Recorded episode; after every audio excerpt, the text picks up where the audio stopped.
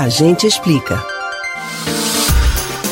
Se ao final de cada ano as pessoas costumam fazer metas pessoais para o ano novo, desta vez parece que o desejo vai ser coletivo. Afinal, quem não sonha com a tão aguardada hora de se vacinar contra o novo coronavírus?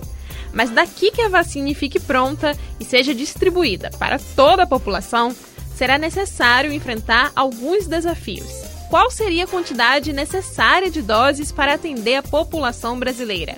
Nós temos como importar a vacina e fabricá-la aqui no Brasil. Há mão de obra, material, fábricas e verba para isso?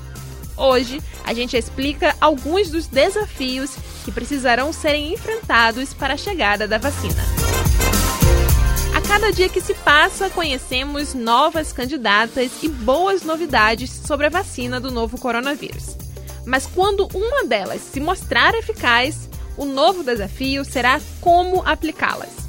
O caminho para que os governos produzam em larga escala e cheguem até a população envolvem os seguintes fatores. Primeiro, o Brasil precisará de uma alta capacidade de produção dos laboratórios e de logística na distribuição para vacinar uma parcela ampla da população.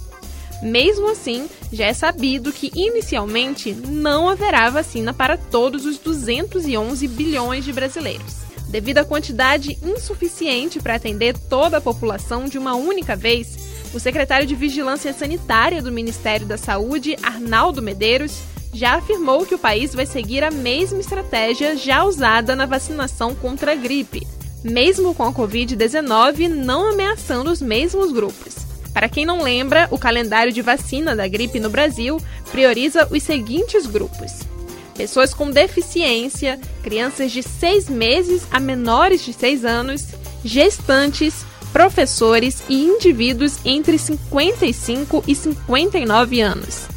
Esses grupos não são definitivos, ou seja, podem mudar até que a vacina comece a ser liberada. Por isso, a escolha do público-alvo é um outro fator que deverá ser analisado pelas autoridades da saúde do Brasil. Outro desafio é chegar à conclusão de quantas doses serão necessárias serem tomadas para que se crie uma proteção contra a doença.